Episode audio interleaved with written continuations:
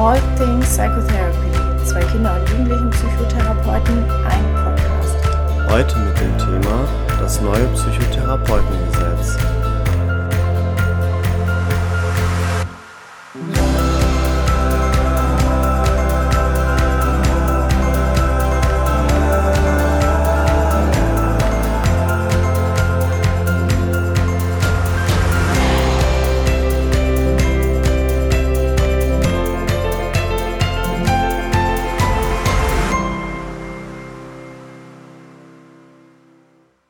Herzlich willkommen zu einer neuen Folge von All Things Psychotherapy. Wir haben ja beim letzten Mal schon angekündigt, beziehungsweise am Anfang schon angekündigt, dass wir ganz viele Gäste einladen werden.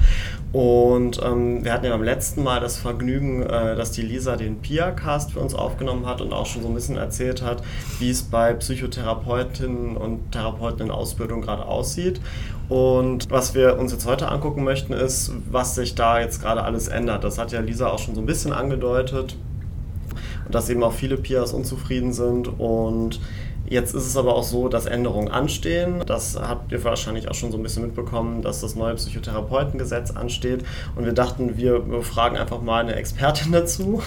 Und zwar ähm, haben wir heute Frau Professor Silvia Schneider bei uns im Interview, die die Lehrstuhl für äh, klinische Kinder- und Jugendlichenpsychologie in Bochum leitet, die Direktorin des Forschungs- und Behandlungszentrums für psychische Gesundheit ist und aber eben auch Sprecherin der Fachgruppe ähm, klinische Psychologie und Psychotherapie der Deutschen Gesellschaft für Psychologie Psychologie, die eben auch ganz, ganz stark beim, für den, im Gesetzesentwurf und im gesamten Gesetzesprozess mitwirkt und eben auch teilweise die führende Rolle übernommen hat. Genau, also erstmal herzlich willkommen und schön, dass das geklappt hat. Ja, danke für die Einladung. Und ähm, genau, wir würden einfach mal so ein bisschen erstmal vielleicht allgemeiner anfangen, weil vielleicht auch viele von den, äh, unseren Zuhörern jetzt nicht so gut Bescheid wissen über das, was geplant ist. Und da wäre so unsere erste Frage, wie ist das eigentlich dazu gekommen, dass wir jetzt ähm, eine Veränderung im Gesetz haben? Also warum brauchen wir ein neues Psychotherapeutengesetz? Mhm. Ja, das ist eine ganz wichtige Frage und ähm, ehrlich gesagt gibt es da eine lange Vorgeschichte, die vielleicht so viele gar nicht mehr so wissen. Es gab im Jahr 2008, 2009 das sogenannte Forschungsgutachten, wo man geschaut hat, wie hat sich eigentlich das Psychotherapiegesetz, äh, wie lässt sich das umsetzen, wie ist die Ausbildung, ist da alles äh, gut oder gibt es da Verbesserungsbedarf? Und was damals sehr klar rauskam, war, dass ähm, insbesondere die Situation der PIAs, also der Psychotherapeuten in Ausbildung, wirklich prekär war. Und äh, die Analyse, was ist eigentlich äh, Ursache für diese prekäre Situation, war eben, dass es ähm, dadurch, dass die Ausbildung postgradual ist und nach einem eigentlich schon universitären Studium sozusagen nochmal eine Ausbildungsstruktur aufgestockt wurde, dass das dazu führte, dass einfach die Finanzierung dieser Zeit ähm, der Psychotherapieausbildung sehr schwer umsetzbar war und dass da ein Bedarf bestand, dass man das verbessern musste. Mhm. Ähm, ein anderer Punkt, der aber auch noch hinzukam, war, dass wir die Bologna-Reform bekommen haben und damit waren die ganzen ähm, Studienabschlüsse, die im im jetzt gültigen Psychotherapiegesetz ähm, verankert sind, dass die ähm, so nicht mehr existierten und dass da die Frage kam, was ist jetzt äquivalent zum Beispiel zu einem Diplomstudium? Und das hat insbesondere bei den Kinder- und Jugendpsychotherapieausbildungen zu einer Absenkung von letztendlich Einstiegskriterien für die Psychotherapieausbildung zum Kinder- und Jugendpsychotherapeuten geführt, was natürlich ähm, gar nicht geht. Mhm. Und letztendlich, das ist etwas, was äh, auch ähm, Professor Schulte auch immer wieder betont hat, es muss noch der letzte Schritt auch zu einem akademischen Heilberuf erfolgen, äh, auch für die Psychotherapie. Und das heißt, das muss ein universitäres Studium sein, das mit einer Approbation zur Psychotherapie abschließt. Äh, alle anderen akademischen Heilberufe sind genauso organisiert. Und insofern ist es auch nochmal wichtig, da auch eine gleiche, ähm, ähm, gleiche Umsetzung auch der Ausbildung für die verschiedenen akademischen Heilberufe zu gewährleisten. Mhm, also das heißt auch ein bisschen anzugleichen an das, was eben in der Medizin zum Beispiel genau. schon lange Standard ist. Genau, oder in der Pharmazie oder auch in der Tiermedizin. Also da ist es Standard, dass das ein universitäres Studium ist, das zur Approbation führt. Mhm. Ja, das ist ja auf jeden Fall auch was, ähm, wo wir sehen, aber auch, was auch, also gerade der erste Punkt auch, ähm, den Sie angesprochen haben, dass viele Psychotherapeutinnen in Ausbildung eben mit wirklich ähm, ja, auch teilweise unmenschlichen Ausbildungsbedingungen mhm. zu ja. kämpfen haben, teilweise gar nicht bezahlt werden oder eben wirklich. 400 Euro im Monat. Genau. Ja, und das geht natürlich gar ja. nicht. Und das ist auch, das ist, glaube ich, in der Politik sehr, sehr angekommen und ähm, da ist auch ganz klar, dass da Veränderungsbedarf ist. Und das ist ja auch jetzt der Punkt, wo ja momentan auch ähm, durchaus noch weiter diskutiert wird, wenn das neue Gesetz kommt, was machen wir eigentlich mit denen, die jetzt mhm. sozusagen im Ausbildungssystem momentan drin sind. Genau, das ist, glaube ich, auch was, was viele unserer Hörer interessiert, mhm. wo wir auf jeden Fall auch mhm. später noch mal ein bisschen mhm. im Detail drauf eingehen werden. Mhm. Ähm, vielleicht bevor wir ins Detail uns wirklich, oder bevor wir uns im Detail noch mal solche Fragen angucken, was sind denn so die Eckpunkte? Was soll sich im neuen Gesetz ändern? Also erstmal ist, glaube ich, ganz wichtig, dass die Psychotherapie-Ausbildung ähm, eben in die universitäre Ausbildung ähm, gerät und nicht mehr sozusagen postgradual ist. Das ist ein ganz wichtiger Punkt.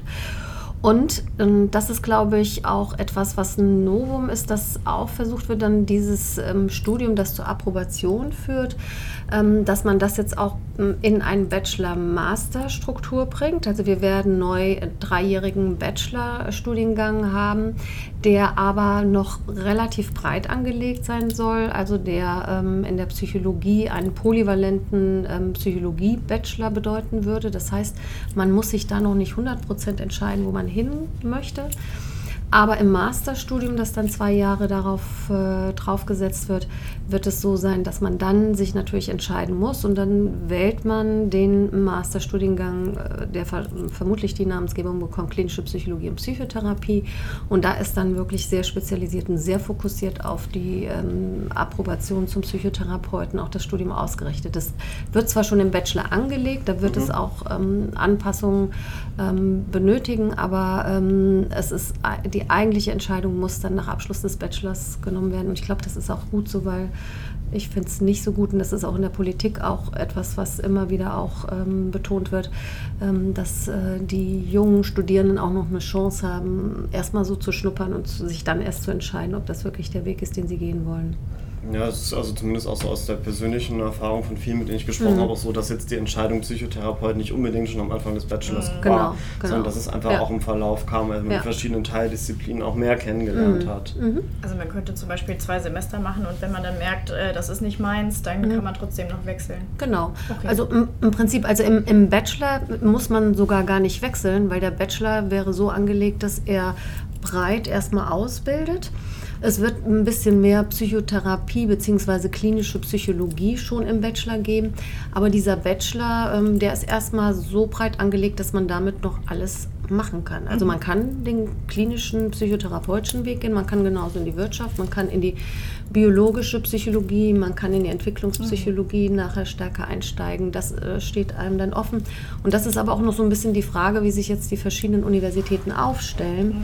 Also ob sie ähm, eben einen polyvalenten Bachelor machen, ähm, was von der Deutschen Gesellschaft für Psychologie auch allen Universitäten empfohlen wird und ob sie dann darauf aufgestockt ähm, dann mehrere Masterstudiengänge zum Beispiel ermöglichen. Mhm. Mhm.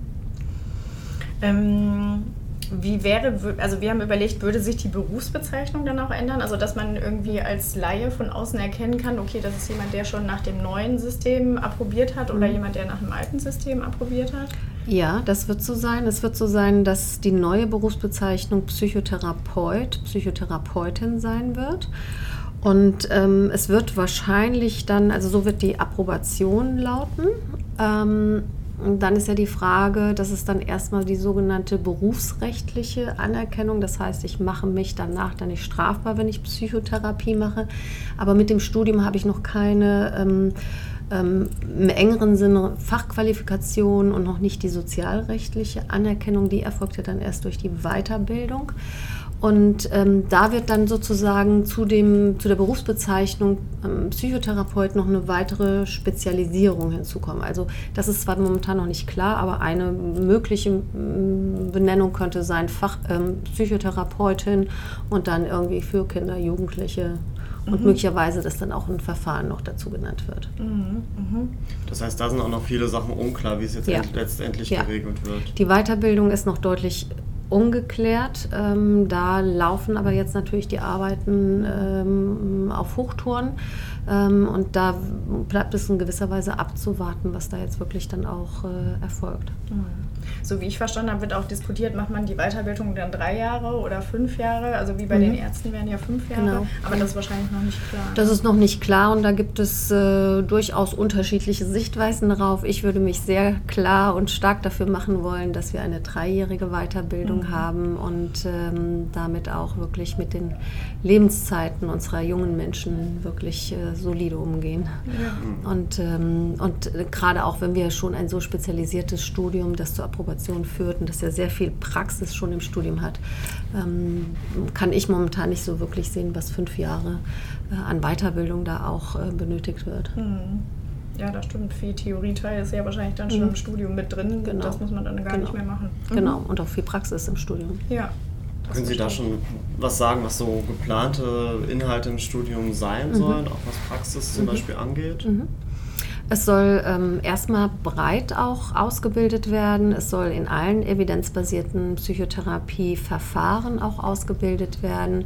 Ähm, das passiert natürlich auf dem klassischen Weg, einerseits über klassische Lehrveranstaltungen wie Vorlesungen, Seminare, aber es wird ein riesiger, einen riesigen ähm, zusätzlichen ähm, Input auch über dann praxisbezogene Seminare geben.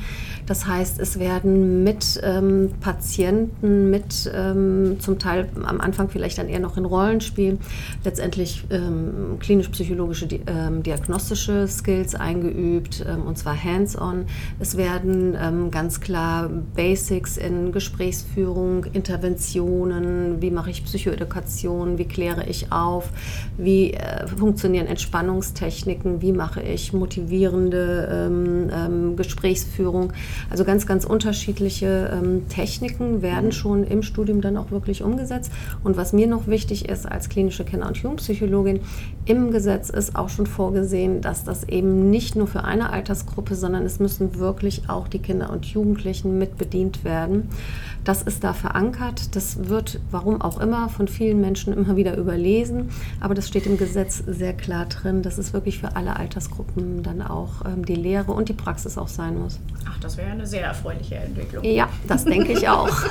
da sind wir ja bis jetzt manchmal ein bisschen schwierig aufgestellt. Ja, ja bisher gab es ja auch keine ähm, Dozierenden, die, dieses, äh, die diesen Bereich auch äh, an den verschiedenen Fakultäten oder Instituten der Psychologie bedienen konnten. Ne? Mhm. Da ändert sich ja Gott sei Dank zumindest schon so ein bisschen was. Ja. Da hat sich auch schon was geändert ja. in den letzten Jahren. Wir haben jetzt schon elf Lehrstühle für klinische Kinder- und Jugendpsychologie und es sind momentan mindestens fünf weitere in der Mache. Also das, da passiert unglaublich mhm. viel in diesem Feld und das ist auch toll. Und das ist auch durch das Gesetz jetzt wirklich auch ähm, initiiert. Ne? Ja. Super. Ja, das ist total super, dass wir mhm. da ein bisschen mehr auch vielleicht ins, mhm. ins Licht rücken, weil mhm. ich glaube, die Arbeit ist einfach unglaublich wichtig.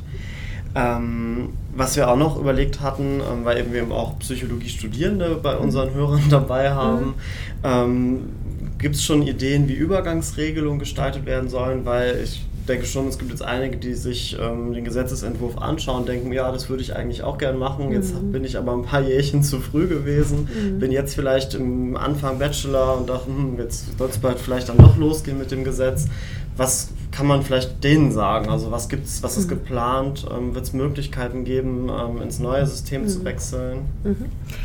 Also das ist ein Punkt, ähm, der momentan noch sehr in der Diskussion ist. Ähm, ich sage jetzt mal, jetzt spreche ich mal hier für die Deutsche Gesellschaft für Psychologie, die sich sicher auch dafür stark macht, dass für die, die jetzt schon im, im Ausbildungssystem drin sind, sprich mhm. entweder studieren, aber auch die PIAs, die in ähm, der postgradualen Ausbildung sind, dass wir hier Übergangsregelungen bekommen, dass äh, dann auch Studierende schon in das neue System einsteigen können. Das ist im Gesetzesentwurf so nicht wirklich ausgearbeitet, muss man auch sagen. Ähm, da, das ist aber einer der Gründe, weshalb wir jetzt auch nochmal eine Verzögerung kurz vor Schluss bekommen haben, dass doch von einigen Parteien hier auch der Wunsch geäußert wurde, ähm, wir müssen auch was machen für die Peers, die jetzt äh, in den Kliniken, in den Ausbildungsinstituten sind. Wir müssen was für die Studierenden tun. Kann nicht sein, dass wir jetzt über viele Jahre zwei parallele Systeme, die so unterschiedlich sind, einfach nebenher laufen lassen. Ich glaube, für, die, für das Studium, insbesondere für die, die im Bachelor sind, sehe ich eigentlich mit relativ wenig Aufwand Möglichkeiten, sie zu unterstützen, dass sie dann in einen, den neuen Masterstudiengang rein können. Beim Master, die, die jetzt im Master sind, da muss wirklich dann auch nochmal richtig Geld in die Hand genommen werden, um da sozusagen das, was denen fehlt für die Approbationsprüfung nach dem neuen Recht, ähm, da müsste dann wirklich nochmal zusätzlich Geld fließen. Und das ist, glaube ich, einer der Punkte, die momentan diskutiert werden. Mhm. Ja. Aber machbar wäre das. Also ich glaube, ähm, und das kann ich auch nur sagen für die ganzen Professoren, also ähm, sage ich jetzt mal einfach so, in der klinischen Psychologie und Psychotherapie und klinischen Kinder- und Jugendpsychologie, dass die dazu bereit sind und das auch gerne unterstützen. Aber das können wir nicht mit den Mitteln, die wir jetzt mhm. haben. Da brauchen wir zusätzlich äh, personelle Mittel vor allen mhm. Dingen. Ja, klar geht nicht von selbst. Nee. Und ähm, bei denen, die jetzt schon approbiert sind, ähm, da kamen auch ein paar Fragen, was dann da der Unterschied genau sein mhm. sollen. Also mhm. bei der Approbierten, so wie mhm. ich das verstanden habe, haben ja die, die dann den neuen Ausbildungs- oder Studiengang gemacht haben, ein paar mehr Möglichkeiten. Mhm. Genau. Also was die ähm, Unterscheidung der sozusagen der Psychotherapeuten und Psychotherapeutinnen nach dem alten und nach dem neuen System ist, wird sicher erstmal von der Berufsbezeichnung wird das ähm, sich ähm, ganz klar unterscheiden. Man wird erkennen, wer hat nach dem alten, nach dem neuen Recht ähm, dann auch ähm, den Abschluss gemacht. Und ähm, mit, dem, mit der neuen ähm, Ausbildung sind ja auch bestimmte Befugniserweiterungen verbunden. Ähm, inwieweit die alle sozusagen dann auch für die aus dem alten System dann übertragen werden, ist auch momentan noch so im Fluss und wird momentan auch noch diskutiert. Auch da würde ich mal sagen, dass da von, von Seiten der Psychotherapeuten, Kammern, Verbände etc. natürlich geguckt wird, dass man hier nicht zu sehr ungleiche Berufe entstehen lässt und dass man da schaut, dass es auch da vielleicht Nachqualifikation gegebenenfalls ja. für einzelne Bereiche geben das wird. Ja Sinn mhm. Da würde ich aber auch, glaube ich, sagen, dass viele Kollegen, die ich jetzt kenne, äh, da kein Problem mit hätten, sich dann nochmal weiter fortzubilden. Mhm. Ist ja in mhm. unserem Job gegeben. Also das ja. fände ich jetzt gar nicht so tragisch. Mhm. Das wäre ja schon mal eine gute Option auf jeden Fall. Ähm, ich hatte auch von den äh, PIAs, die aktuell äh, in den Kliniken sind, die Frage erhalten, wie ähm, international vergleichbar wären die Abschlüsse dann nach dem mhm. Studium. Das mhm. hatte ich, war so eine mhm. große Sorge, die ich so von den PIAs mitbekommen habe. Also das ist ähm, durchaus ein Punkt, der auch schon ähm, gerade auch mit äh, den Professoren aus Österreich und, und der Schweiz mhm. diskutiert wird oder Luxemburg, wo ja viele ähm, Studierende aus Deutschland kommen in den ähm, Studiengängen äh, Psychologie. Und ähm, da wird schon ein Wermutstropfen dabei sein. Also es wird vermutlich kein Problem sein oder kein großes Problem sein für diese Universitätsstandorte, den Bachelor entsprechend so aufzurüsten, dass dann ähm, Bachelor-Absolventen aus Österreich, Schweiz, Luxemburg dann in das äh, deutsche Mastersystem rein können für die Masterstudiengänge, was ja bisher ging, dass sie den Master in oder auch in Holland, mhm. ist ja auch noch ein, weiterer wichtiger Bereich, machen und dann hierher kommen für die postgraduale Psychotherapieausbildung, das wird vermutlich nicht mehr so einfach sein. Mhm. Da wird es echt äh, bedeuten, dass da sicher noch deutlich mehr dann nachgeholt werden muss, weil diese Universitätsstandorte einfach diesen ja, massiven Praxisanteil, den wir jetzt haben werden, so nicht abdecken können. Da müssten die dann auch anfangen, an ihren Universitäten deutlich mehr Lehrpersonal einzustellen, das gerade diese praxisorientierten Veranstaltungen anbietet. Mhm. Was ich mich dann gerade noch frage, hat man dann die Option nach dem Bachelor einmal international zu wechseln und von anderen Fächern in die Therapeutenausbildung? Also muss ich einen Psychologie-Bachelor haben, um dann die Therapieausbildung oder Therapiestudium zu machen? Das wäre auch äh, eine Frage. Generell muss es nicht ein Psychologie-Bachelor sein. Ähm, es ist vermutlich nur schwer für andere Bachelorstudiengänge, ähm, diese Inhalte auch wirklich abzudecken, die jetzt im Gesetz vorgesehen sind. Das mhm. ist schon, was da als ähm, Bachelorstudiengang, der zum Psychotherapie, äh, der zur Psychotherapieapprobation führt, was da drin steht, ist schon, da ist sehr viel Psychologie dabei. Da ist auch Pädagogik dabei, da ist auch Medizin dabei, ähm, aber da ist schon sehr, sehr viel Psychologie dabei und auch zu Recht. Also Psychotherapie ist die Anwendung psychologischer, ähm, psychologischen Wissens und ähm, das ist auch in diesem neuen Gesetz wirklich auch sehr gut umgesetzt und mhm. das muss auch so sein. Aber es ist nicht festgelegt, dass dieser ähm, Bachelorstudiengang in der Psychologie sein muss. Es wäre denkbar, dass auch eine pädagogische Fakultät sagt, wir machen das und stricken unser Studium so um, dass es all das diese Inhalte auch hat. Aber das ist für einen pädagogischen Bachelorstudiengang, glaube ich, erheblich schwerer als jetzt für einen Psychologie-Bachelorstudiengang. Mhm. mhm. Okay, ja, auch nochmal gut zu wissen wir sind ja für die Kinder- und Jugendpsychologie mhm. oder Psychotherapie. Ähm, und da ist noch mal ein bisschen die Frage, wie ähm, kann das auch danach für die Kiotherapeuten weitergehen? Also Sie haben gesagt, man kann natürlich dann noch weitere Fortbildungen machen, um äh, jetzt als schon approbierter die Fähigkeiten noch mal zu erweitern. Gibt es auch noch mal andere Möglichkeiten äh, in Richtung, mache ich danach noch mal ein Studium und mache dann die Erwachsenenausbildung? Äh, wie sind da so die Ideen? Also das heißt, wenn äh, für die, die jetzt schon im System mhm. sind, ähm, also es ist ja jetzt schon die Möglichkeit, dass für diejenigen, die als Psychologe, Psychologin, Kinder- und Jugendpsychotherapeuten sind, dass sie ähm, noch eine weitere ähm, Approbation hinzunehmen können, indem sie die, die Doppelapprobation mhm. machen und damit auch den Zugang auch für ähm, das Erwachsenenalter erhalten und ja. damit auch sozialrechtlich das abrechnen können und auch berufsrechtlich. Das mhm. ist ja der mhm. große Unterschied. Deswegen auch Doppelapprobation.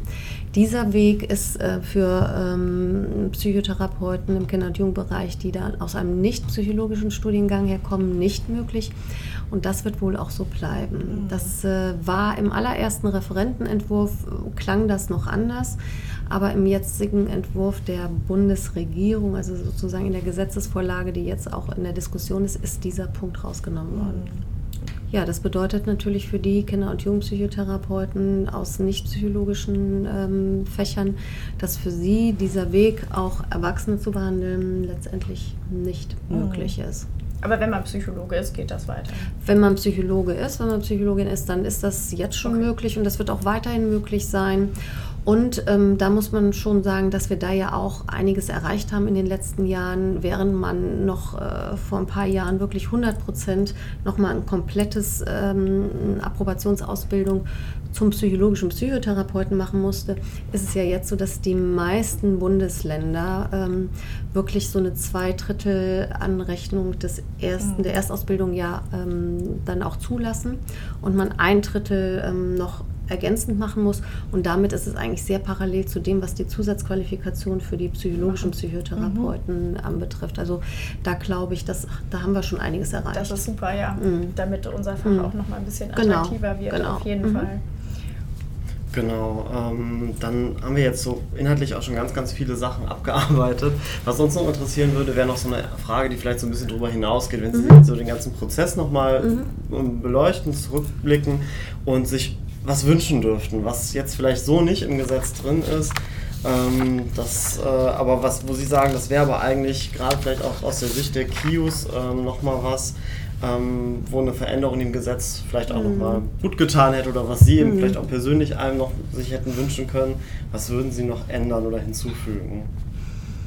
Ehrlich gesagt finde ich das Gesetz schon ziemlich ziemlich cool und denke, wir haben eine Menge erreicht. Gerade die Kios haben sehr, sehr viel erreicht. Wir haben wirklich eine Gleichstellung mit dem Gesetz erreicht. Es wird keine Altersunterteilung mehr geben. Mhm. Wir haben die Approbation dann über die gesamte Altersspanne.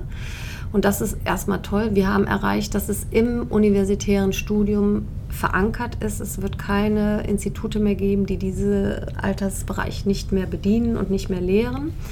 Und das ist schon mal Wahnsinn. Und ähm, insofern denke ich mir, da weiß ich gar nicht, was ich so sehr noch speziell jetzt für den KIO-Bereich äh, mir wünsche. Mehr so Aber das, das kommt ja jetzt. Es gibt immer mehr Professuren, es passiert ganz viel und damit ist auch, glaube ich, die Nachfrage nach diesem Altersbereich wird größer werden. Und gleichzeitig muss man natürlich sagen, wir brauchen nachher dann nicht 50, 50 Prozent. Wir müssen natürlich auch sehen, Kinder sind halt äh, einen kleineren Anteil an der Gesamtbevölkerung und das müssen wir dann auch nachher so auch abbilden, weil wir können jetzt ja nicht äh, für eine Unterversorgung im Erwachsenenbereich dann verantwortlich sein. Wenn ich mir was wünschen würde, aber das ist, glaube ich, gar nicht so sehr jetzt im Gesetz äh, für die Ausbildung zum äh, Psychotherapeuten, Psychotherapeutin so relevant, ist mehr, dass wir für die Versorgung, und da ist gerade der Kinder-Jugendbereich, irgendwie andere Modelle kriegen. Also mhm. ich möchte definitiv weg von diesem ähm, 25-Stunden-Kontingent, das ich mit jedem Kind oder Jugendlichen durchziehe. Ich möchte sehr viel mehr flexible, sehr viel mehr individuell angepasste, gestufte Versorgungssysteme. Ich möchte, dass wir dafür bezahlt werden, wenn wir nach Hause gehen zu den ähm, Familien, was ja oft notwendig ist, dass das auch adäquat bezahlt wird. Wir wursteln uns da momentan sehr durch und mhm. man sieht es ja auch, ähm, dass es kaum gemacht wird. Warum wird es kaum gemacht? Nicht, weil die niedergelassenen Kollegen irgendwie das nicht machen möchten, sondern der Anreiz ist auch nicht da und das ist auch völlig okay. Wenn das nicht ordentlich bezahlt wird, dann macht man vielleicht noch in den ersten drei, vier Jahren nach der Ausbildung, ist man noch sehr hoch motiviert, aber irgendwann denkt man auch, naja, ich habe noch ein anderes Leben und will eben für das, was ich tue, auch bezahlt werden. Also da sind eher so Punkte. Ich möchte, dass wir, und das, doch, das ist etwas, was wir vielleicht doch noch ins Gesetz reinbringen könnten. Ich möchte, dass wir diese interdisziplinären Behandlungszentren Psychotherapie bekommen, wo wir von sozialarbeiterischer Arbeit bis hin eben auch zu Intensiv- ähm, und äh, teilstationärer Arbeit, ähm, Psychotherapie eben in psychologischen Instituten oder in Psychotherapieinstituten mit einer klaren psychotherapeutischen Ausrichtung, wo alle an einem Konzept arbeiten. Das ist ja unser Problem häufig mhm. aktuell, dass wir zwar viele ähm, verschiedene Institutionen vielleicht irgendwo an Bord haben, aber die nie irgendwann in einem Fallkonzept zusammenarbeiten. Und das wäre was, das könnten interdisziplinäre Behandlungszentren Psychotherapie liefern. Mhm. Ja, das wäre eine super Idee. Mhm. Also das ist was, wo ich auch wirklich noch für kämpfen möchte, dass wir das hinkriegen, weil ich glaube, das würde die Versorgung sowas von nochmal auch äh, voranbringen. Mhm. Und würde auch für Psychotherapeuten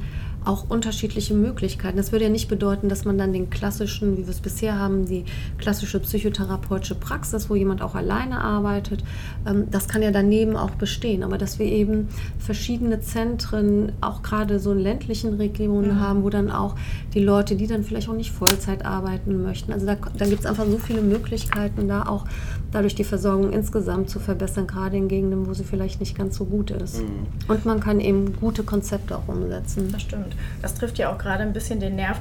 Ich habe im Radio jetzt mitbekommen, dass man ja versucht, die ähm, Klinikaufenthalte zu reduzieren in Deutschland mhm. und äh, das mehr in den ambulanten Sektor zu verlegen. Ja. Das würde ja, ja, genau den Nerv treffen. Ja. Wir haben in Deutschland ja, ähm, sind wir Spitzenreiter in stationären Zeiten in der Behandlung von mhm. Menschen mit psychischen Erkrankungen, was völlig äh, nicht nachvollziehbar ist, weil wir auch keine Evidenz dafür haben, dass das besser ist. Ja? Mhm.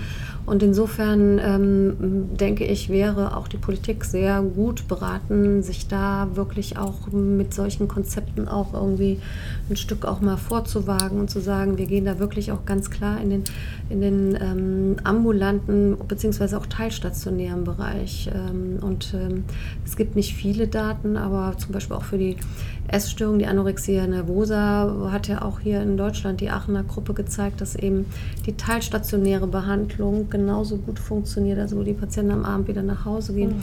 wie, äh, wie, die vollstationäre mhm. Behandlung. Und wenn man die Kostenseite anguckt, ist es äh, völlig klar, was da sozusagen ähm, die bessere Kosten-Nutzen-Rechnung ja. dann letztendlich ausmacht. Ne? Das stimmt. Das wäre eine super Sache. Da wären mhm. wir mit an Bord. Ja, super. Können wir auch noch viele gebrauchen dafür. super, dann äh, vielen, vielen Dank. Dann auf jeden Fall vielen Dank für die Möglichkeit, dass ähm, wir zu Ihnen kommen konnten mhm. und für die Einblicke auch mal in den Gesetzesprozess und vielleicht auch eben an Entwicklungen, die noch anstehen. Mhm. Und ja. vielen Dank für Ihr Engagement, dass Sie sich so für uns einsetzen. Ja, und ich freue mich total, dass Sie das Thema aufgreifen, weil das ist ja auch wichtig, dass da möglichst viele auch äh, so ein bisschen den Hintergrund mitkriegen, weil ich denke, das ist ja auch immer ein bisschen schwierig. Das passiert dann irgendwie, man wundert sich, wieso kommt jetzt noch mal eine Lücke, warum ist das nicht fertig geworden vor der Sommerpause, mhm. all diese Sachen, die sind ja jetzt nicht so dann in der Presse oder irgendwo nachzulesen. Ja, ja das, das stimmt. dann vielen, vielen Dank. Ja, gerne.